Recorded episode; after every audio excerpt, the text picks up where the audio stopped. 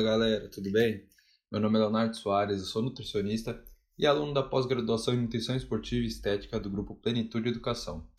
E hoje a gente vai conversar um pouquinho sobre ômega 3, mais especificamente sobre o ômega 3 na sarcopenia. Mas primeiro vamos entender o que é sarcopenia. É, é, a sarcopenia é uma, é uma redução da massa muscular e isso é um processo natural com, com envelhecimento, é algo que já é esperado. É, quando, mas quando isso acontece de uma forma muito rápida e muito agressiva, está ligado à doença. É, mas de maneira geral, o problema aqui é que se isso não for revertido, é, aumenta muito a incidência de quedas e diminui a autonomia das pessoas. A autonomia que eu digo é, é a, a capacidade de, de levantar da cama sozinha, de conseguir subir uma escada, por exemplo, etc.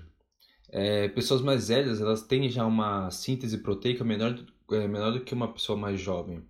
E o, que acaba é, criando até uma resistência anabólica nesse indivíduo.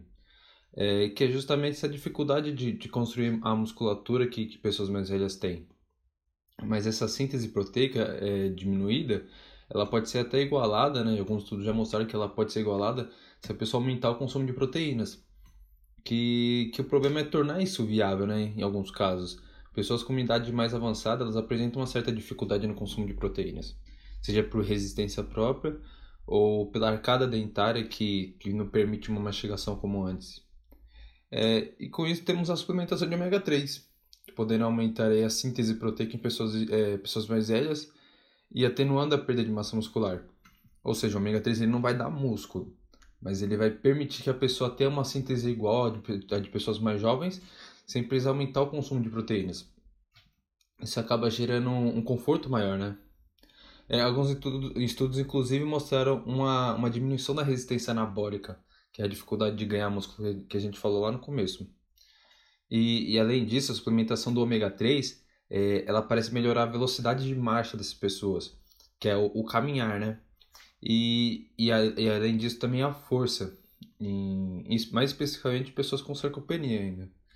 É, mas essa suplementação em pessoas jovens, ela parece não, não fazer muita diferença, não já que elas apresentam já uma boa síntese proteica, mas tem estudos que, que mostram, na verdade tem estudo, eu vi um só, que mostrou benefício em indivíduos com idade de 25 a 45 anos.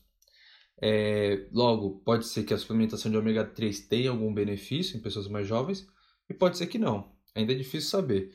É, assim, a dietas ricas em ômega 3, elas melhoram assim, a resposta à insulina, né? elas sensibilizam o corpo à, à ação da insulina, que é, um, é uma, uma questão importante para o ganho de musculatura.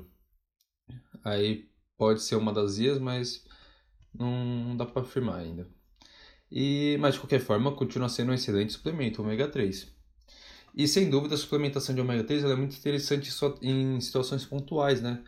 Como é, patologias em que é, tem essa destruição acelerada do tecido muscular, ou pessoas idosas que apresentam menor síntese proteica com, com, com parte do envelhecimento, ou até mesmo pessoas mais velhas com problemas renais em que o consumo proteico deve ser restringido, ou pessoas que é, idosas mais velhas que, que têm o consumo muito baixo de, de proteínas. Enfim, são N situações. E como dica, é, para você que vai investir em ômega 3, é, você precisa analisar três coisas muito importantes na hora de você for comprar é, que é aquele, é, primeira coisa, o ômega 3 ele tem que estar numa embalagem opaca, se for transparente não compra. É, ele tem que ter o selo de, de controle de, de, de controle de, controle de quantidade de metais pesados no produto, que é o IFOS, o IFOS, não sei se pronuncia assim separado junto. Enfim.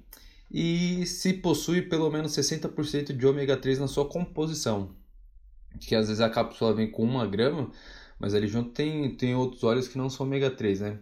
Então, pelo menos 60% da, da, da cápsula ali tem que ser, da dose, né? Tem que ser ômega 3. Beleza, pessoal? Então é isso. É sempre um prazer aqui estar tá trocando essa ideia com vocês. Espero que vocês tenham gostado e até a próxima.